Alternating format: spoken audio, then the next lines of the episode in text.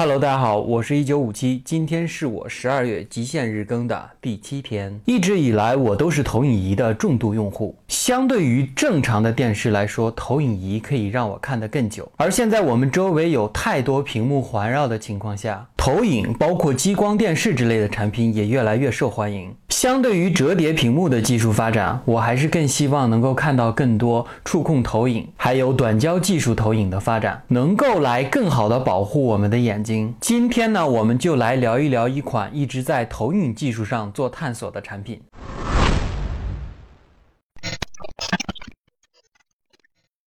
我觉得喜欢投影的人，首先是想要更大的屏幕，其次是保护眼睛。确实，就我自己的情况来说，我可以很舒服的看投影超过八个小时，而眼睛不是那么的疲惫。我最早使用的一款投影产品是一款叫做优可力 U 三零的一个杂牌投影机产品，当时购买的价格只有三百块钱，没什么可说的，就是一款亮度极低而且分辨率极低的投影仪产品。因为它这个属性，所以用它来看电影是不现实的。所以在漫长的那些年，它陪我看完了我追的大部分综艺节目。还有呢，因为它的亮度较低，所以只能在晚上全黑的情况下看。就是这样一款投影仪，我就这样默默的看了七年的时间，从大学到研究生，从研究生到工作。我本来的计划是把这台投影仪看坏了，我再换一台更好的投影仪。然而它就是不坏，一直坚挺在那里。于是我只能无奈的开始寻找新的投影仪，强制的呢让它退役。就这样呢，我换了我的第二台投影仪吉米 Z4 Air。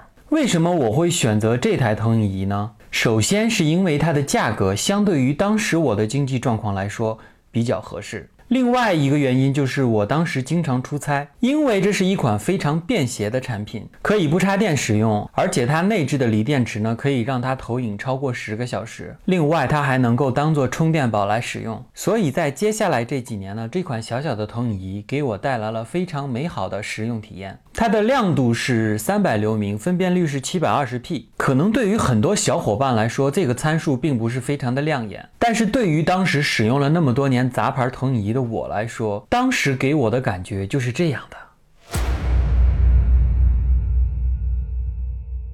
随着生活经济情况的改善呢，我本来想升级更好的投影仪，因为吉米 Z4L 已经给我了相对比较好的使用体验，但是我还是一直被参数所困扰，想换到吉米的旗舰机型 H2，但是一直也没有下定决心。直到吉米发布了他们最新款的旗舰产品 H3，我想这也许就是我该换的那台机子了。然后呢，我就在发布会结束的第一时间订购了这款产品，目前呢已经使用超过了半年的时间。那么现在呢，我就来聊聊这半年来我使用这台投影仪的使用体验。首先呢，就是分辨率一零八零 P，其实已经可以满足我的日常使用了。不知道为什么，对于我来说，七百二十 P、一零八零 P，包括四 K 这些分辨率，在投影仪的使用上来说有区别，但是没有电视或者显示器来的那么的明显。所以一零八零 P 呢，已经给我比较好的使用体验了。另外呢，它的亮度也提升到到了。一千九百流明，基本上可以在你白天拉窗帘的情况下正常的使用了。这台机子其实是有很多优点的，比如说体验最好的就是这台投影仪的全向投影变形，基本上可以让你的投影仪摆放在任何位置，然后还能在墙上投出一个正常尺寸的画面。另外，整个机子的音响效果也足够好，让看电影的体验呢有了非常大的提升。还有就是关于运动补偿这个功能，可能是因为我不看运动比赛，所以体验并不是特别的明显。还有一点我觉得非常好的呢，就是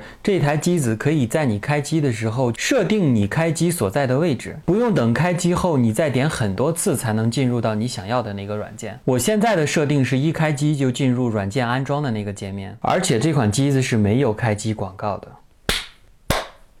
作为一款智能投影仪呢，该有的接口它也全部都有，也可以进行无线投屏的操作。整体的体验呢，和一台智能电视是没有任何区别的。整体来说，是一台使用体验非常好的投影仪。我自己呢，把它称之为投影仪当中的随同机。那么惯例性的呢，我们还是主观的要说它的一些小缺点。还记得我刚开始说的那台吉米 Z4L 吗？那么小的一台机器，居然是一台短焦投影仪，可以在很近的距离呢投。投出非常大的画面。不知道是不是基于亮度提升的原因啊？H3 的投影焦距呢，相对于这款产品小了非常多。同样大小的画面呢，需要更远的距离才能投出来。另外一点呢，就是我刚才说的全向变形的投影画面，它本身呢是自带投影画面矫正的，但是至少在我这里啊，基本没有矫正成功过。大部分的情况呢，还是需要我自己去手动矫正。这个功能只能说是聊胜于无吧。还有一点就是，虽然我没有过它之前那款 H2，但是如果我没记错的话，那款产品上面是有镜头保护盖的。不知道是出于什么原因考虑，在升级的这一代 H3 呢，居然去掉了这个功能。不是说一定要有，但是你知道那种感觉吗？就是明明可以有，但是你却把它去掉了那种功能，就会让人觉得非常难受。最后呢，我要吹毛求疵的一点就是这款投影仪的定位是微投，微投。但是总体来说，这是一款非常优秀的投影仪。吉米呢，也是我个人非常喜欢的投影仪品牌。它是我少见的专注于做一种类型的产品，还做得非常好的一个企业。在吉米这个品牌呢，你能够找到各种各样类型的产品，基本上可以涵盖大部分的需求和经济状况。就像我自己从 Z4L 升级到 H3，不管便宜的产品还是相对较贵的产品，给我的体验都是非常好的。在这样的价位来说呢，总体来说确实也没什么好挑剔的了。我个人呢还是非常推荐这款产品的。最后的最后呢，可能有人要问了，你都没放一些这款投影仪投影的画面。其实如果细心的朋友可能已经发现了，到现在为止呢，你一直看到的都是这款投影仪投出的画好了，这就是今天节目的全部内容了。如果喜欢我的节目，请慷慨你的一键三连。那么我们明天再见。I'm just different.